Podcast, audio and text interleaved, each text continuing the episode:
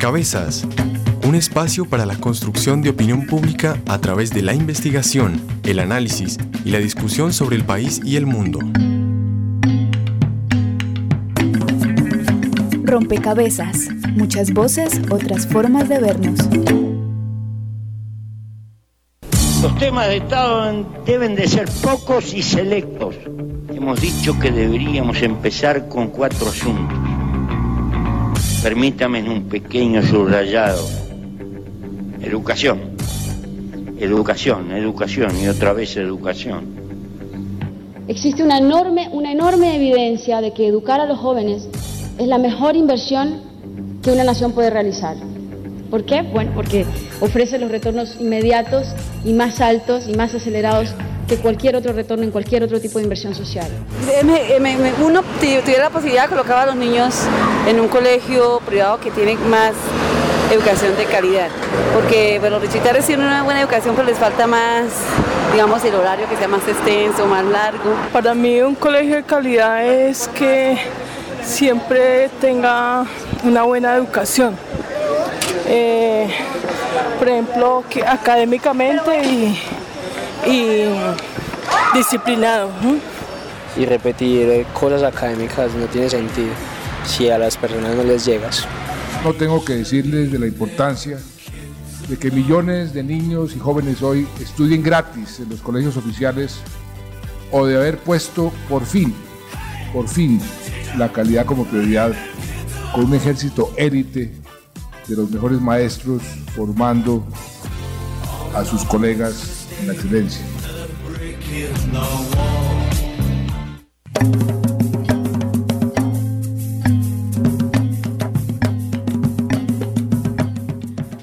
saludo a todos los oyentes, a todas las personas que se conectan y sintonizan a esta hora. Rompecabezas, muchas voces, otras formas de vernos.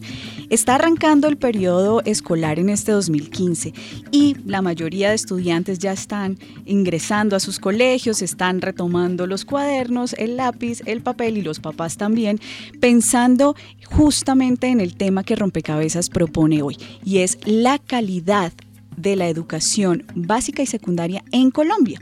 Queremos revisar qué pasa en ese ámbito, cómo estamos, cómo está el país, porque según expertos en el tema, en Colombia el modelo pedagógico está diseñado para brindar a los estudiantes información que no siempre es útil y eh, hace falta desarrollar competencias comunicativas esenciales para la vida, como la lectura, la escritura y em, la argumentación oral.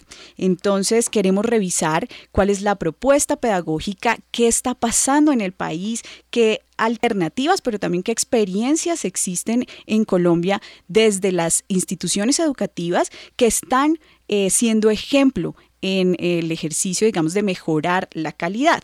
En las tres últimas décadas, Colombia se ha presentado a múltiples pruebas internacionales que evalúan la calidad de la educación y asimismo ha adelantado evaluaciones internas que lastimosamente no han arrojado los mejores resultados. Por esto y porque la educación es una herramienta fundamental para la transformación social, dedicamos este programa a su reflexión, a reflexionar sobre la calidad de la educación básica y secundaria en el país. ¿Cuáles son los criterios de evaluación que se tienen en cuenta para medir la calidad de la educación? ¿Qué habilidades deben fortalecerse en ese modelo pedagógico para superar ese bache de la calidad? ¿Existen experiencias exitosas en Colombia en términos de calidad que podamos destacar y de las cuales otros puedan aprender? Pues estas serán solo algunas de las preguntas que orientarán esta charla, esta conversación y que en 2015 sigue abriendo el camino para la reflexión, para esas múltiples miradas que siempre quiere poner rompecabezas en la mesa. Bienvenidos entonces y saludo también a Daniel Garrido que está con nosotros en las redes sociales. Hola Mónica y también saludamos a todas las personas que nos escuchan en este momento a través de Javeriana Estéreo 91.9 en Bogotá. Recuerden que ustedes también pueden sumarse a esta eh, discusión que estamos teniendo en Rompecabezas y sumar su ficha como es habitual. Hoy les estamos preguntando cómo se puede mejorar la calidad de la educación básica en Colombia. Ustedes pueden responder a través de nuestras redes sociales en Facebook, facebook.com slash rompecabezas radio y en nuestro usuario en Twitter arroba rompecabezas reemplazando la O por un cero. También se pueden sumar y saludamos a todas las personas que nos escuchan en las diferentes regiones del país donde se escucha rompecabezas gracias a nuestras alianzas con las emisoras regionales que precisamente los invitamos para que escuchen y conozcan. Saludos a nuestras emisoras aliadas. Nos escuchan en Putumayo, Nariño, Valle del Cauca, Caldas, Chocó, Antioquia, Córdoba, Atlántico, Tolima, Los Santanderes y en Bogotá. En todo el país a través de la Red de Radio Universitaria de Colombia. En Venezuela por el Instituto Radiofónico Fe y Alegría. En América Latina por la Asociación Latinoamericana de Educación Radiofónica ALER. Y en el mundo entero por javerianestereo.com y rompecabezas.cinep.org.co. Bien, y saludamos también a quienes nos acompañan en la mesa de trabajo, quienes nos van a ayudar a construir este rompecabezas, a poner las fichas y a entender, a comprender eh, el tema justamente de la calidad de la educación.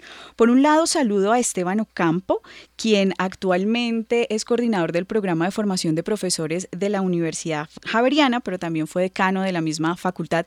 Bienvenido a esta mesa de trabajo, Esteban. Muchas gracias a ti por la invitación y esperamos poder tener una agradable e interesante conversación con estas personas tan maravillosas y reconocidas en el campo de la educación en nuestro país.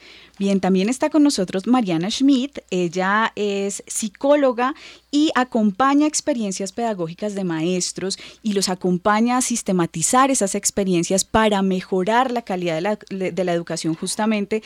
Mariana, bienvenida y cuéntenos un poquito de esa experiencia. Eh, buenas tardes, eh, muy contenta de, estar acá y poder compartir. Bueno, eh, mi experiencia ha sido fundamentalmente en acompañar a los profesores, maestros de educación básica para que sistematicen sus propuestas, sus experiencias eh, a través de, escritos que son publicados. También soy editora, entonces los escritos de los maestros, y es parte del chiste, eh, también es que se publiquen y entren a circular y aportar al saber pedagógico. Bien, em, está también con nosotros Roberto Sarama, él es matemático, ha adelantado estudios en temas de educación, pero también ha hecho seguimiento a los resultados del ICFES. ¿Cómo ha sido su experiencia, eh, Roberto? Cuéntenos un poco. Buenas tardes, muchas gracias. Encantado de estar aquí contigo, Mónica, y con todos estos agradables compañeros. Em, mi ámbito mm, de investigación son los sistemas complejos y en ese sentido me ha interesado ver todo el tema de la educación y en particular cómo las distintas mediciones que se hacen nos dicen algo sobre el desempeño y, y cómo se despliega ese sistema. Muy bien. Rosario Jaramillo, ella es historiadora con más de 30 años de experiencia pensando en la educación, ha sido asesora del Ministerio de Educación. Rosario, bienvenida a Rompecabezas, muchísimas gracias y cuéntenos un poco de en qué está en este momento. Eh, gracias, estoy feliz de estar aquí. Ah, lo mismo que dicen mis compañeros, pero sobre todo de poder estar con los oyentes ah, en, en esta charla. Eh, yo he trabajado en cuestiones de ciudadanía y, ah, y, en el Ministerio de Educación y de Enseñanza de la Historia.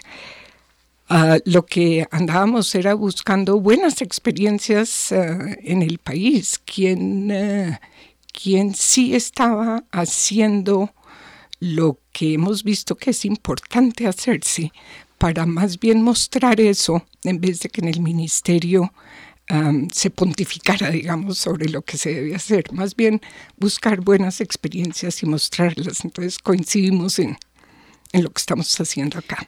Bueno, perfecto. Yo quisiera que eh, ustedes nos ayudaran a, los oyentes y a nosotros a entrar en el tema, eh, tratando de identificar si hay elementos que, permiten o criterios que permiten eh, saber qué es y qué no es una educación de calidad, cuáles serían esos criterios que se tienen en cuenta a la hora de evaluar la calidad de la educación en general porque efectivamente eh, pues hay algunas pruebas que tienen algunos criterios, pero que a lo mejor no se adaptan muy bien a los contextos. Entonces, no sé si hay un sistema, hay un modelo, hay alguna caracterización de eh, la calidad que permite diseñar, digamos, esa medición. Roberto, no sé si tengas en, en tu experiencia algunas características de, de medición de la calidad de la educación. Bueno, eso es muy difícil porque la, eh, la, calidad de la educación es como el amor en la vida y entonces uno eh, tiene que tener mm, eh, unas uno se va desaproximando y uno no tiene una manera absoluta de hacerlo.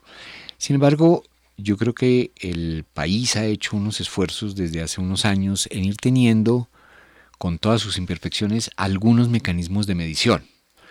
Y eh, yo creo que es muy útil saber que en la medida que vayamos mejorando esos mecanismos de, medición, algo nos pueden ir diciendo sobre la educación. Y en particular me parece que el esfuerzo que se han hecho en los últimos, digamos, 15 años sobre con lo que tiene que ver con las pruebas saber, con las pruebas PISA, eh, es un esfuerzo que nos puede indicar y nos puede comparar eh, eh, muchos, el sistema y muchos elementos del sistema. Y en ese sentido, pues yo tengo como una premisa que lo que no se mide no se conoce y si uno no lo mide y no lo conoce no lo puede mejorar. Bien, yo quiero invitarlos a escuchar esta nota preparada por el equipo periodístico de Rompecabezas que nos da algunos elementos para seguir reflexionando sobre esos elementos que determinan la calidad de la educación. A otros dieron de verdad esa cosa llamada educación. Ellos pedían esfuerzo, ellos pedían Desafortunadamente en Colombia tenemos en el imaginario de la mayoría de las personas una idea de calidad reducida a lo que nos indican las pruebas estandarizadas que se aplican tanto a nivel nacional por parte del Estado, que son las que hoy conocemos como pruebas saber, que se aplican a los niños de tercero, quinto, séptimo, noveno y once y a nivel internacional pues son las pruebas TIM que miden conocimientos matemáticos y las pruebas PISA que miden conocimientos en las áreas básicas también. No mejora el desempeño escolar en Colombia. Nuevamente el país se rajó en las pruebas internacionales PISA con las que se evalúa el nivel educativo de varias naciones. Esta vez los estudiantes colombianos se llevaron el último lugar en educación financiera. Alejandro Álvarez, profesor de la Universidad Pedagógica Nacional. Pero por no dan cuenta de la calidad en su conjunto. La calidad en realidad es una condición que supone procesos mucho más complejos que los que se miden en esas pruebas. Digamos que eso es lo que pasa con la idea de calidad que se tiene desafortunadamente reducida en los imaginarios de la sociedad.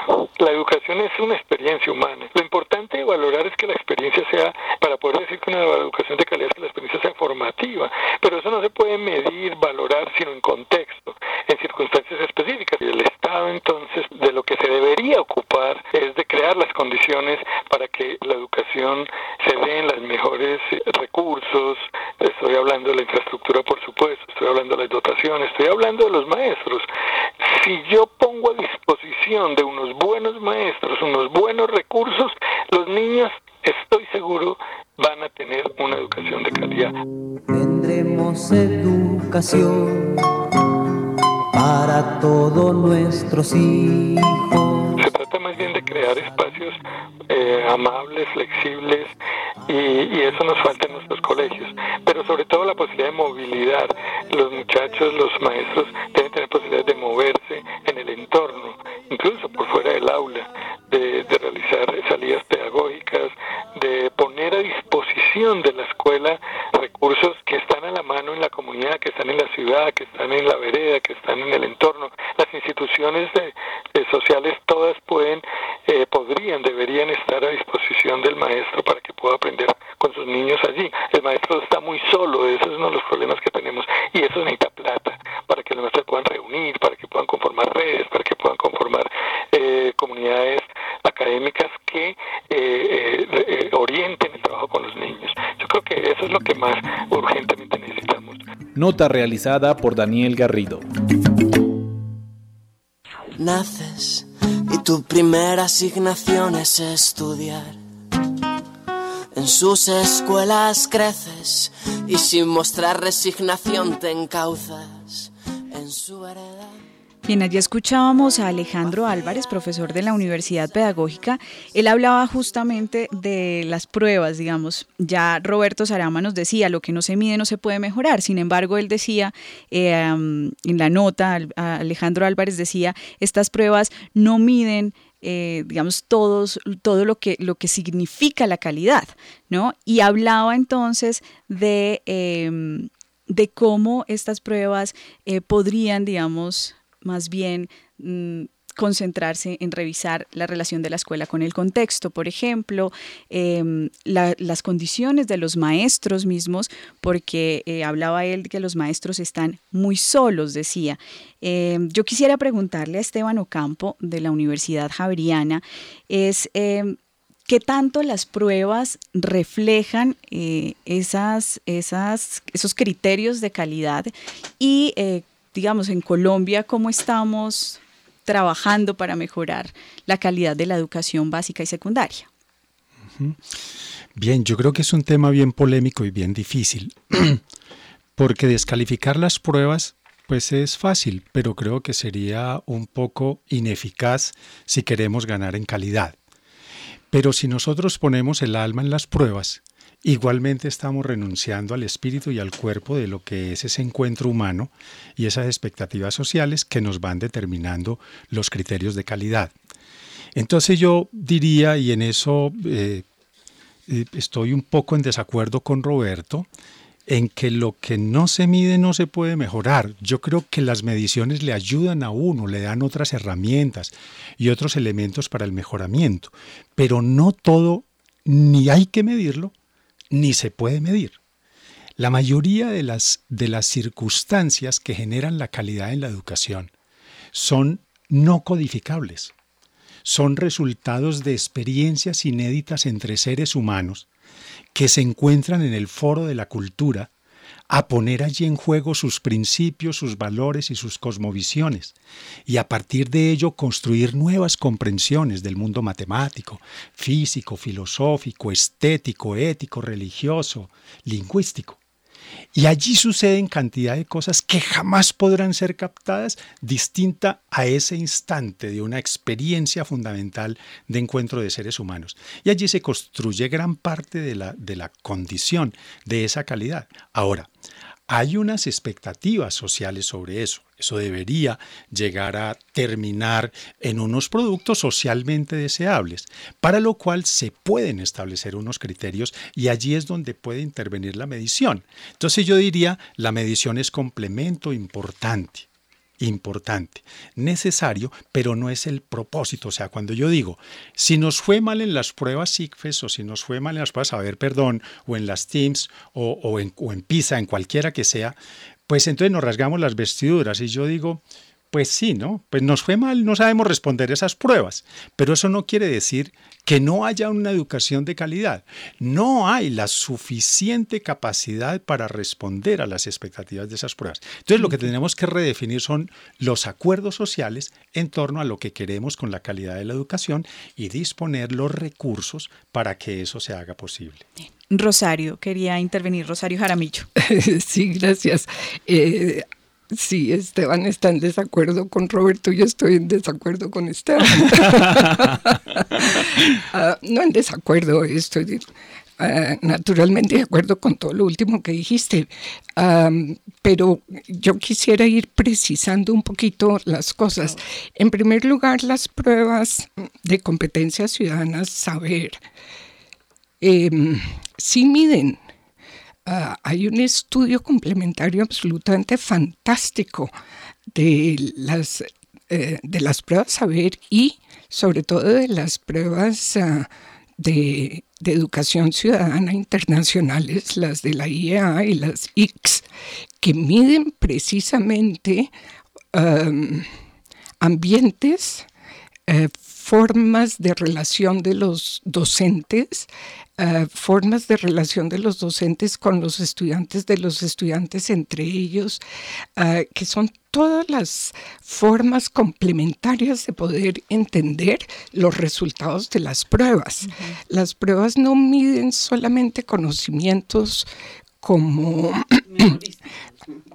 Sí, lejos de, es decir, cada vez las pruebas miden más habilidades de pensamiento y hay que mirar cuáles son exactamente esas habilidades y qué es lo que sí miden y evidentemente qué es lo que no miden para no echar en un mismo bolsillo absolutamente todo, porque obviamente las pruebas lo que hay que mirar es que lo que midan lo midan bien y entender qué es todo lo que no miden para no producir generalizaciones impertinentes. Ah, eso sí me parece importante, pero el país ha mejorado en, en medición en los últimos 15 años bárbaramente y es una de las cosas más importantes, ahí estoy totalmente de acuerdo con Roberto, que necesita Colombia. Y si, nos rajamos en las pruebas eh, PISA, tenemos un problema de comprensión de lectura, de cuestiones matemáticas, por ejemplo, que definitivamente no están bien trabajadas. Rosario, pero entonces en ese, en ese sentido, digamos, y recogiendo eh, la frase de Roberto de, de lo que no se mide no se puede mejorar, ¿cuáles serían esos asuntos a mejorar que han arrojado, digamos, los resultados de la prueba, tanto en lo relacional, digamos, de la vida de la comunidad educativa, que dices tú es complementario a estas mediciones de, de cuánto se sabe o cuánto no se sabe sobre X o Y tema. ¿Qué habría que reforzar? según esos resultados o según esas evaluaciones eh, para mejorar la calidad de la educación colombiana? Eh, eh, es que depende de qué estemos midiendo de nuevo. Estamos midiendo, si estamos mirando en competencias ciudadanas, que desafortunadamente es que es mi pues, el tema que yo más domino, pero obviamente tenemos que estar es mirando, por ejemplo, relaciones entre los estudiantes. capacidad de toma de decisiones que afectan a los demás o no, cómo es que eso se da, eh, eso cómo está relacionado con estos otros factores asociados que son vitales para poder entender lo que está pasando en el aula. Esas pruebas, dicho sea de paso, son para el colegio y habla del curso no son individuales. Hay otras pruebas que sí son individuales, eh, todas las ICFES en onceavo grado, por ejemplo, eh, que son, eh, que están en el fondo midiendo capacidad analítica y capacidad de descentración de múltiples miradas como tiene este programa ah, en su objetivo, qué tan capaces son las personas precisamente de tener un pensamiento complejo, sistémico, descentrado, multiperspectivo, etc. Entonces, esas cosas las están midiendo en Colombia y estamos eh, empezando a movernos por ese lado, a ver qué se puede hacer. Que eso tiene miles de problemas, por supuesto que sí. Es dificilísimo, pero lo que importa es que ya Colombia está en el diálogo y en la discusión sobre cómo poder dar fe de que lo poco que se pueda decir, si se esté diciendo bien, por lo menos. Muy bien, yo quisiera eh, dar un paso adelante eh, para abordar otro de los criterios que se tiene en cuenta a la hora de medir eh, la calidad de la educación, que se relaciona justamente con los docentes y que ya en la nota Alejandro Álvarez mencionaba algo y era sobre, digamos, él decía que los maestros estaban muy solos que, hacía falta, digamos, apoyo para que ellos pudieran hacer ejercicios de red de, trabajo en conjunto, que ellos también sintieran, digamos, que podían eh, conectar a sus, a sus alumnos con el entorno, con el, con el exterior, ¿no? Y que pudieran hacer también del barrio, de la vereda, un espacio de aprendizaje. Em, Mariana ha trabajado justamente con docentes, con profesores. En ese sentido, eh, digamos, eh, cómo se sienten los profesores en términos de estar o no aportando en esa calidad de la educación y también eh, cómo están trabajando para, para, digamos, para poner allí todas sus expectativas en esa cualificación de la educación en Colombia. Bueno, eh, agarrándome que el programa rompe cabezas, ¿cierto? Eh, yo, yo quería justamente proponer una entrada por otro lado, que es la entrada de los de ¿Qué caracterizan experiencias de buenos maestros o qué caracterizan las experiencias de los maestros con quienes yo he trabajado? Que por supuesto he tenido la suerte de trabajar no es por nada con los mejores, porque eh, pues porque eh, trabajado con los maestros premiados por el premio Compartir al Maestro o maestros que en el Ministerio de Educación están en una experiencia particular. Entonces, em, quisiera como compartir qué encuentro yo en esos maestros que otras miradas han dicho que son buenos. No soy yo la que lo digo, a mí ya me llegan como buenos maestros con, que, eh, que se presupone que tienen una experiencia riquísima para contarle a otros. Entonces yo puedo decir qué caracterizan He trabajado, no es por nada, pero con muchos, muchos, muchos maestros en todas partes del país.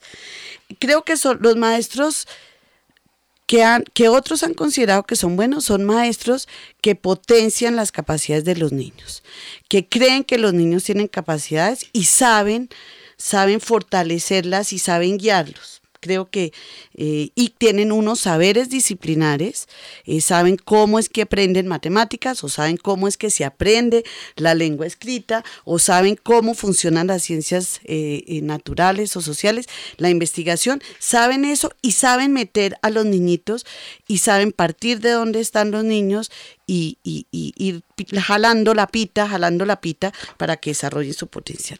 Creo que los que otros consideran buenos maestros son maestros que apasionan a sus estudiantes. Eh, capturan a los estudiantes, no se quieren ir de sus salones, eh, no quieren dejar la escuela, eh, no se van de la escuela, no desertan, logran mantener a los niños en la escuela pese a las condiciones difíciles. Eh, son maestros que se autoforman, son maestros con mucha capacidad de reflexión, de, son capaces de reconocer los errores, cosa que creo que en este país nos falta mucho por aprender y decir, por acá hay un error y por dónde me meto. Creo que, es muy valioso eso los maestros con los que he tenido la suerte de trabajar. Eh, son maestros que, como decía, eh, decía mm, el profesor Álvarez, en efecto se vinculan con el medio, saben que el medio enseña, no ven a sus niños como si fueran cualquier niño, sino son unos niños, unas niñas que están en un entorno, en un contexto y saben que ese contexto puede aportar y se agarran del contexto y cogen a los padres de familia y todo lo que hay para potenciarlo, son hipercreativos en eso. Eh, son maestros que trabajan con otros, aunque no los mejor, no siempre. Y eso creo que tiene toda la razón el profesor Álvarez. Em, los maestros en muchos lados sí se sienten muy solos. Entonces constituyen redes, pero los mejores maestros son los que trabajan en redes, eso lo puedo decir.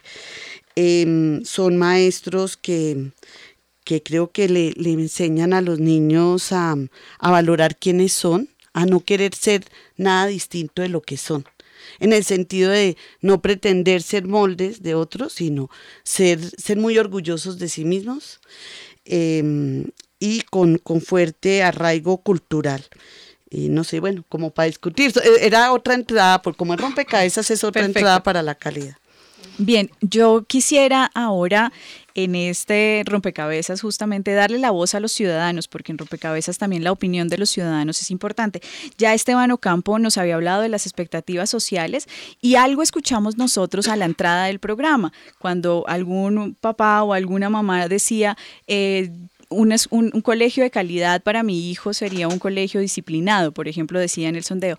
Ahora lo que queremos es que eh, los ciudadanos también propongan, propongan así como lo están haciendo. por favor, tranquilo. Saben de pedagogía, por supuesto. Saben enseñar los profesores. Y yo he visto entre los maestros claramente la diferencia entre los maestros que se forman en normales y que se forman en licenciaturas y los maestros profesionales. Noto la diferencia. Los primeros son maestros que saben de pedagogía. Bueno, pero es que faltaba en ese armazón ese elemento Tranquila. Entonces, además de estos aportes que están haciendo los profesores desde su ejercicio, desde su experiencia, también le preguntamos a los ciudadanos cómo creen ellos que se puede mejorar la educación en Colombia y esto fue lo que nos dijeron. La ficha virtual, un espacio donde los oyentes aportan a la discusión en rompecabezas.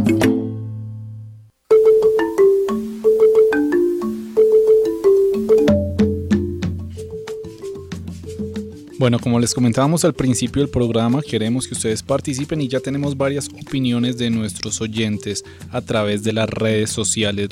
Les recordamos, en Twitter somos arroba rompecabezas reemplazándolo por un cero y en Facebook, facebook.com slash rompecabezas radio. La pregunta era cómo se puede mejorar la calidad de la educación básica en Colombia. Nicolás Gutiérrez nos dice cambiar el concepto de educación vertical tornar las clases en un ambiente que se genere más conversatorio para generar conocimiento. María Camila Monroy nos dice, creo que se deben mejorar los planes de trabajo para ofrecer contenidos de calidad con autores actuales y no europeizados. Hacer énfasis en la producción de conocimiento desde Latinoamérica y dejar de seguir el modelo occidental. Abrir espacios de debate sobre problemáticas actuales y espacios creativos y artísticos. Catalina nos dice, creo que hay que prestar mayor atención a los educadores, motivarlos a hacer su labor desde la vocación y no convertir su trabajo en un sacrificio. María Ángela Urbina nos dice, creo que hay que empezar por los profesores. Los docentes que trabajan en el sector público en el país tienen salarios deficientes miserables. Ellos son los responsables de construir país, pero cuando son tan desestimados por el gobierno es difícil llevar a cabo una buena labor. Antes de continuar con más opiniones de nuestras redes sociales, escuchemos lo que dijo la gente en la calle cuando se le preguntó esta misma pregunta. La ficha de los ciudadanos y las ciudadanas. Rompecabezas le preguntó a los ciudadanos, ¿cómo cree que puede mejorarse la calidad de la educación básica en Colombia? Pues eh, como le digo, lo, parte fundamental sería pues mejorar el nivel académico de, la, de los docentes, de los profesores, porque ya en la realidad, en la actualidad ya es un como una obligación nomás de ir a una institución a tener los, los niños, pero nunca le ponen interés a qué están aprendiendo, qué están enseñando. A los muchachos de primaria y secundaria hay que llevarlo más a la realidad del, por ejemplo, el sector laboral, al sector social, a la parte social también para que ellos conozcan todo su entorno y sepan también cómo, cómo relacionarse con ese entorno desde el punto de vista profesional. Si un niño tiene una facultad desde su infancia, por ejemplo, el dibujo, la lectura, explotar eso desde pequeños, no esperar a que un niño entre a la universidad para especializarse en cierta carrera no sé, abriendo más campos de estudio, más formas y más estrategias que se pueden pensar desde el gobierno prácticamente. Aprendiendo con el corazón, aprendiendo y divirtiéndose, porque pues lo más importante y lo que de verdad uno le queda es lo que aprende de corazón o lo que aprende riéndose. Siempre tratar de que la pedagogía sea, sea eso se puede mejorar primero, yo empiezo desde la familia, con unos valores, con unos principios que luego se van a, va a ver reflejados en la educación en Colombia. Para que exista esa calidad, debe existir buenos maestros, buenos profesores, no solamente con un buen nivel eh, educativo, sino también con idiomas, con herramientas tecnológicas. Es fundamental tener en cuenta la importancia que es el docente como tal o sea, darle al docente eh, todo lo que tiene que ver con relación a su mm, labor y desempeño en, su, trabajo, eh, mejorarle el sueldo, eh, darle más oportunidades, porque el docente es el que imparte educación, no es el tablero, ni las aulas, ni los pupitres. Este sondeo fue realizado por María Alejandra Navarrete con la colaboración de la emisora Frecuencia U de la Universidad de Medellín. Bueno, y terminemos con algunas opiniones que recibimos a través de las redes sociales. Diana Carolina dice, las bases de la convivencia, la responsabilidad y el interés de aprender se cultivan en casa, de ahí parte todo. Los maestros deberían ser tratados con mayor humanidad e importancia. Francisco nos dice, el acceso gratuito y eficiente a los medios virtuales y las herramientas tecnológicas son fundamentales para la apropiación del conocimiento y la integración con el mundo académico y su contexto global. Y finalmente María Paula Casas nos dice, yo creo que en Colombia hace falta un estudio más detallado acerca de nosotros mismos y desde nosotros mismos. A partir de todas estas opiniones, en muchas eh, se habla de la labor del docente y del profesor. Por eso me gustaría preguntarle a Esteban Ocampo, el esfuerzo más grande que debe hacer el Estado es en reforzar la formación de los docentes o en buscar mejorar sus condiciones laborales.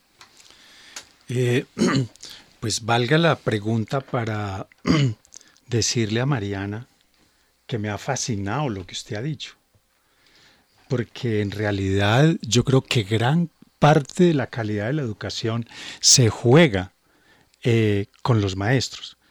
Pero he dicho gran parte, o sea, no, no, no es suficiente, no basta con eso, son necesarios otros elementos.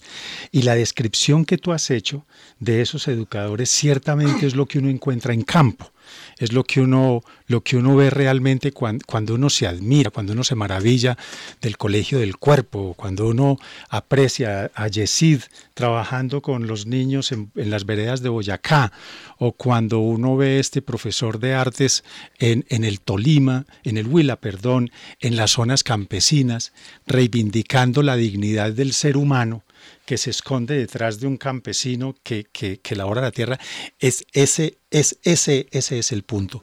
Y yo sí creo que tenemos un gran atraso en la formación de los maestros y en eso somos responsables las facultades de educación. Y yo estuve al frente de una de ellas y creo que no lo estamos haciendo bien. Y agradezco mucho a las mediciones que hacen porque también nos han mostrado eso, porque yo sí creo que las, las mediciones hay que hacerlas hay que hacerlas. Lo que, lo que yo he dicho es, la medición no es la calidad.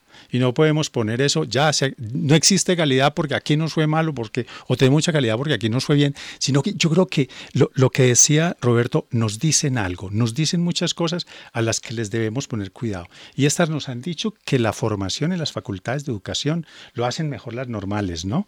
En las facultades de educación no es la mejor y no es la que necesitamos para un país como este. Entonces necesitamos invertir más allí y se necesita trabajar muchísimo más y reivindicar la dignidad de la profesión docente y los maestros como intelectuales, como profesionales intelectuales que logran aportar a la sociedad. Pero eso no es suficiente. En los grandes estudios que se hacen en los países donde se habla de una calidad muy superior de la educación, ordinariamente lo que uno encuentra es que la mayoría de las condiciones básicas de subsistencia de la población están resueltas. Y entonces ya pueden dedicarse a esto y se pueden dedicar a, poder gozarse la escuela, a disfrutar de un buen teorema, de una buena pregunta o de una buena resolución de problemas o, de, la, o de la solución de dilemas éticos y morales que les ayudan a adquirir herramientas para enfrentarse a lo social. Y entonces uno empieza a encontrar que hay un sistema en el cual hay que invertir, hay que invertir en la familia. Esteban, usted está tocando un tema que em, digamos que en el imaginario también existe y es esa relación entre calidad y nivel socioeconómico. No sé si, eh, digamos, muchos también piensan que hay que rebatir un poco esa, esa, esa mirada que tiene la sociedad de que un colegio, y lo escuchábamos en alguna opinión, el colegio privado tiene mejor calidad, el colegio público no. Pero no estoy de acuerdo, porque es que en Colombia tenemos educación de mala calidad, pública y privada en los colegios más ricos y en los más pobres, porque es que tenemos una sociedad destruida. O sea, yo no puedo hablar de buena calidad de una sociedad que su política está hecha harapos, o que la justicia se maneja como se maneja, o que haya tal grado de discriminación a los más, a los más vulnerables de la sociedad, o a las etnias o, a las, o a los homosexuales o, a las mujeres o qué sé yo, a los niños. dice, yo digo, la, educación francesa está en la crisis más grande del mundo. ¿Y por qué nos damos cuenta? Por los ataques, por los ataques, porque ha sido un país que se ha dado la tarea de discriminar de una manera absurda a los migrantes y fundamentalmente a la comunidad árabe. Y ahí tienen la respuesta, unos sistemas de educación que no son inclusivos. Mira, lo dijo la UNESCO en el año 2005 a propósito de la calidad de la educación. Decía, una educación de calidad es aquella que es capaz de incluir en ella a todos sin excepción, y generarle condiciones para que todos tengan éxito. Y en esa perspectiva, ¿qué nos han dicho las pruebas, eh, Roberto, sobre, digamos, ese, ese sistema educativo inclusivo eh, de las regiones? Porque finalmente Colombia es un país de regiones. ¿Cómo está ahí eh, la calidad, digamos, y los resultados de las regiones y también cómo se, se puede trabajar para, para zanjar, digamos, esa brecha que hay ahí? Me gustaría primero decir que comparto muchos de los aspectos que hemos dicho y, quiero decir un par de cosas y es, primero, eh, yo creo que hay que profundizar mucho más en el tema de las regiones en el país, porque hay muchas veces que uno podría encontrar ciertas mediciones donde uno ve que hay mayor uniformidad entre las regiones de las que uno piensa. Tal vez lo que pasa es que no tenemos suficientes mediciones, qué pena que yo tenga ese sesgo, que nos digan cuál es la diferencia, cómo las diferencias culturales de las regiones se están manifestando en la educación de cada región. Yo pienso que me voy a volver aquí a, un par de asuntos. Primero, eh, una de las cosas que me parece que muy que me, gusta de, de, este tipo de programas es que sitúa a la sociedad ante un problema y voy a decir cuál es.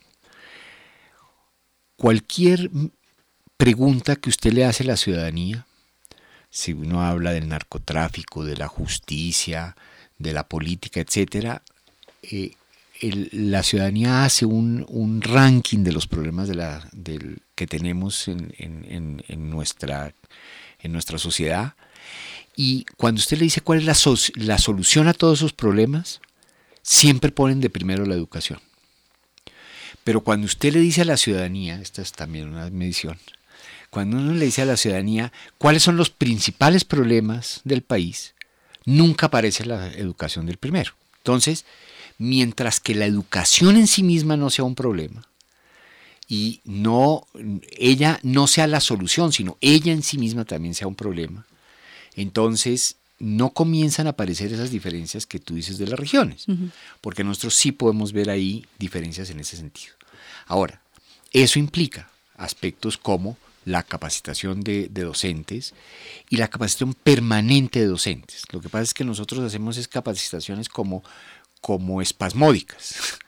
Entonces me parece que, por ejemplo, el, anuncio del gobierno de comenzar a capacitar a nivel de maestrías a, profesores y capacitarlos por colegios, nos podría llevar a uno de los problemas que estamos diciendo en este momento y ahí podríamos hablar de regiones y es de qué manera los profesores de, por regiones pueden ir armando comunidades académicas de los problemas de esas regiones.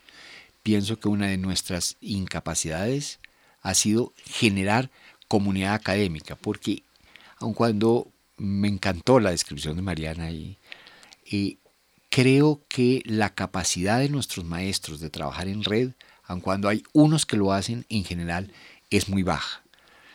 Yo creo que una, una pequeña medición y es, es muy pocos los sitios donde trabajamos para la formación de comunidad académica para solucionar un problema.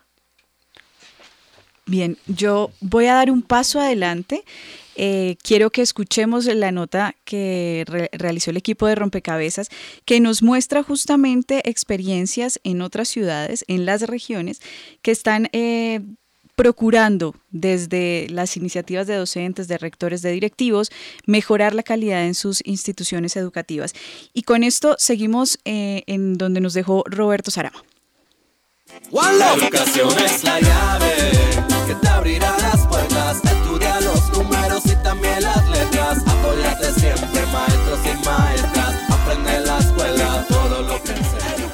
De acuerdo con la última publicación del ICFES respecto al escalafón de los mejores colegios de Colombia, Bogotá se lleva a los primeros lugares. Sin embargo, en los primeros 20 aparecen instituciones de Pamplona, Medellín, Barranca Bermeja, Barranquilla, Bucaramanga, Cúcuta e Ibagué. Para Nicolás Riveros, coordinador nacional de calidad en Fe y Alegría Colombia, la calidad en la educación no se limita al mejoramiento de logros académicos, sino humanos. Calidad educativa para Fe y Alegría eh, significa una educación que pues brinda una formación integral para los y las estudiantes, eh, es decir, que desarrolla todas las dimensiones de su ser, no se concentra en un aspecto específico, es la que le brinda a los chicos y a las chicas las herramientas, las capacidades, las destrezas para mejorar su calidad de vida y las de sus comunidades. Muchas veces los sistemas de calidad parece que apuntaran más a temas administrativos y nuestro sistema, nuestro modelo lo que eh, valora principalmente es que dentro de una escuela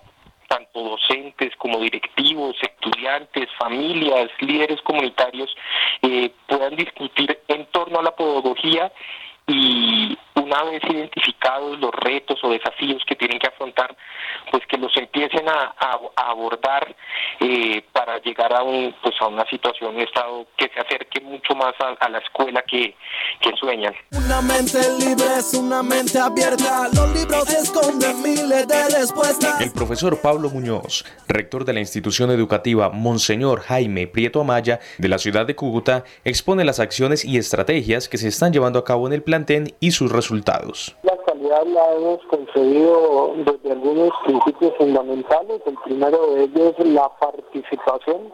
Hacemos consistir la calidad de la formación a los estudiantes no como el hecho de que es el docente el que forma, el que, el que organiza, el que dirige, el que ejecuta, el que evalúa, sino implicando la participación de la, de la comunidad educativa. En términos de resultados, pues tenemos una transformación en la convivencia de una comunidad educativa que se caracterizaba por un alto índice de violencia y de abusos de los estudiantes en el primer año del colegio. La Fundación Educativa Instituto Experimental José Celestino Mutis de Barranquilla obtuvo un notable decimocuarto puesto en este escalafón. ¿Qué estrategias se están implementando allí en pro de la calidad educativa?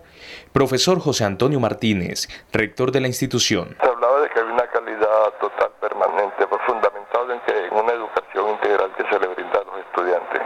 Educación integral, diversificada y permanente. Es el único colegio o el colegio multilingüe con más idiomas extranjeros que se enseñan.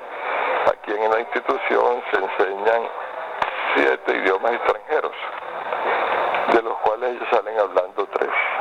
El inglés, el francés y el alemán. Estas son apenas algunas propuestas e iniciativas por parte de algunos colegios. Sin embargo, al parecer el camino por recorrer con miras a la excelencia aún es largo. Entonces, ¿qué considera usted que hace falta para alcanzar el nivel esperado? Informa para Rompecabezas Juan Sebastián Ortiz. Salimos del colegio y me las di de profesor. Improvisé un examen, mira el retrovisor. El huevo, la gallina, pregunté qué fue primero. Bien, y a la respuesta que deja Javier, a la pregunta que deja esta nota, eh, ya se han venido dando algunas respuestas a lo largo del programa. Se han venido dando em, respuestas como eh, repensar o, bueno, como considerar el diseño de sistemas inclusivos, por ejemplo, mejorar efectivamente el nivel académico de los docentes, pero no solamente eso, sino también contemplar las relaciones que se dan con la comunidad educativa. Acaba, acaba de, acababa de mencionar Roberto Sarama eh, la posibilidad de conformar comunidad educativa entre docentes de varias regiones o de, de, distinto, de distintos colegios, pero de varias regiones que puedan también reflexionar sobre eh, el sentido pedagógico de su labor.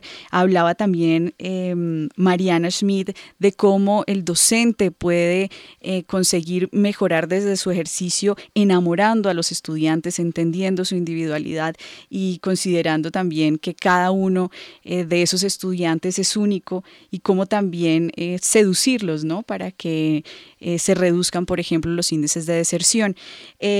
yo quisiera con, esta pregunta ir cerrando este programa, eh, tratando de eh, recoger esas reflexiones que se han hecho sobre la calidad, pero eh, tratando también de involucrar a quienes nos están escuchando, al oyente que está allí en su casa, en el carro, sentado pensando en qué puedo hacer yo entonces eh, también para aportar, porque en algún momento hablábamos del rol también de la familia en la educación o escuchábamos en, en alguna de las notas ese rol de la familia en la educación. Y quisiera trasladar esta pregunta a Rosario Jaramillo eh, para que nos ayude a identificar en ese sistema educativo, en ese posible modelo pedagógico que pueda proyectarse para mejorar la calidad de la educación, ¿cuál sería el rol de la familia, pero de la sociedad en general? Porque estamos hablando también que la educación sucede extramuros, ¿no? No solamente dentro de la institución educativa. Creo que no entendí del todo la pregunta en el sentido de que sí, obviamente la familia es vital. La pregunta es por qué unas familias logran apoyar lo que a sus hijos para que ah, luego en el colegio les vaya bien y, terminen siendo ah, personas ah, que se entienden con otros y que les va muy bien académicamente, etcétera, etcétera. Sería por ahí que tendríamos que pensar. yo, yo no sé. yo diría que que eh, eh, para mí el gran, la gran transformación que se ha hecho en educación es la capacidad de escuchar al hijo, ah, de ponerlo en situaciones para que ellos mismos, entre hermanos y primos y demás, puedan resolver sus problemas y que, y que los papás tengan conciencia de la posibilidad que tiene cada persona de poder eh, eh, por sus propios medios mm, resolver cosas. Entonces que el papá se vuelva un ayudador y un guía de, esos procesos naturales que tienen las, los seres humanos, las personas todas, que nacemos llenos de preguntas y de curiosidades que de alguna manera muchas veces no nos dejan terminar de poder atender y que ese papá que sí conoce a su hijo, en vez de estarle diciendo todo el día que sí, que no, que no sé qué, sino que se interesa realmente por los intereses del niño, es poder ah, compartir eso a su vez con unos profesores que empiecen a interesarse por el mundo de esos niños. Esteban. Sí, me parece bien interesante lo que está planteando Rosario ella sabe mejor que nosotros de todo esto del capital social y demás. Y yo diría, sería muy valioso que todas las personas, la familia, los miembros de las comunidades, de los grupos, etcétera, tuviésemos, como, como se decía hace un momento, la educación como un problema del cual nos tenemos que preocupar, pero yo diría, más que un problema, un propósito. Y que en esa búsqueda de un propósito, como uno dice, la educación y la buena educación, la, educación de calidad no debe, ser un, no debe ser un propósito del gobierno, debe ser un propósito del gobierno y de los ciudadanos, y más todavía de los ciudadanos, y que pudiéramos encaminar todo a lograrlo. Y la manera que creo yo podría facilitar eso es que cada uno de nosotros comprenda que en la consecución de ese propósito de la educación de calidad, cada uno de nosotros juega un rol y que cumplamos el rol. El papá es un excelente, el papá y la mamá son unos excelentes educadores, pues son unos pésimos maestros. O sea, no ve los niños bregando a hacer las tareas con los papás y eso es una guerra total. Eso es un lío de la Madonna. Pero ellos saben cómo hacerlo, porque como decías tú hace un rato, eh, no saben pedagogía y se requiere pedagogía para ello. Pero entonces que los papás hagan la función que les corresponde en este propósito de, de, sociedad de una educación de calidad. Igual que lo hagan los maestros, que lo hagan los políticos, que lo hagan los gobernantes, que lo hagan los, los eh, miembros de organizaciones, es decir, que toda, que toda la ciudadanía tengamos esto como un propósito y reconozcamos desde nuestro rol de qué manera contribuimos al logro de ese propósito. Bueno, yo quisiera con estas ideas de Rosario, no sé si Mariana tiene, con estas ideas de Rosario, de em, Esteban, cerrar el programa agradeciéndoles a ustedes, a quienes nos ayudaron aquí en la mesa a construir este rompecabezas. A todos ustedes, muchísimas gracias por estar con nosotros. Los esperamos en un próximo rompecabezas. Estuvieron con ustedes quien les habla, Mónica Osorio Aguiar, y en las redes sociales, Daniel Garrido. Rompecabezas, una producción del CINEP Programa por la Paz, la Pontificia Universidad Javeriana y la emisora Javeriana Estéreo 91.9 FM. Rompecabezas, muchas voces, otras formas de vernos. Rompecabezas cuenta con licencia de programa periodístico concedida por el Ministerio de Tecnologías de la Información y las Comunicaciones, resolución 1051 del 23 de mayo de 2014.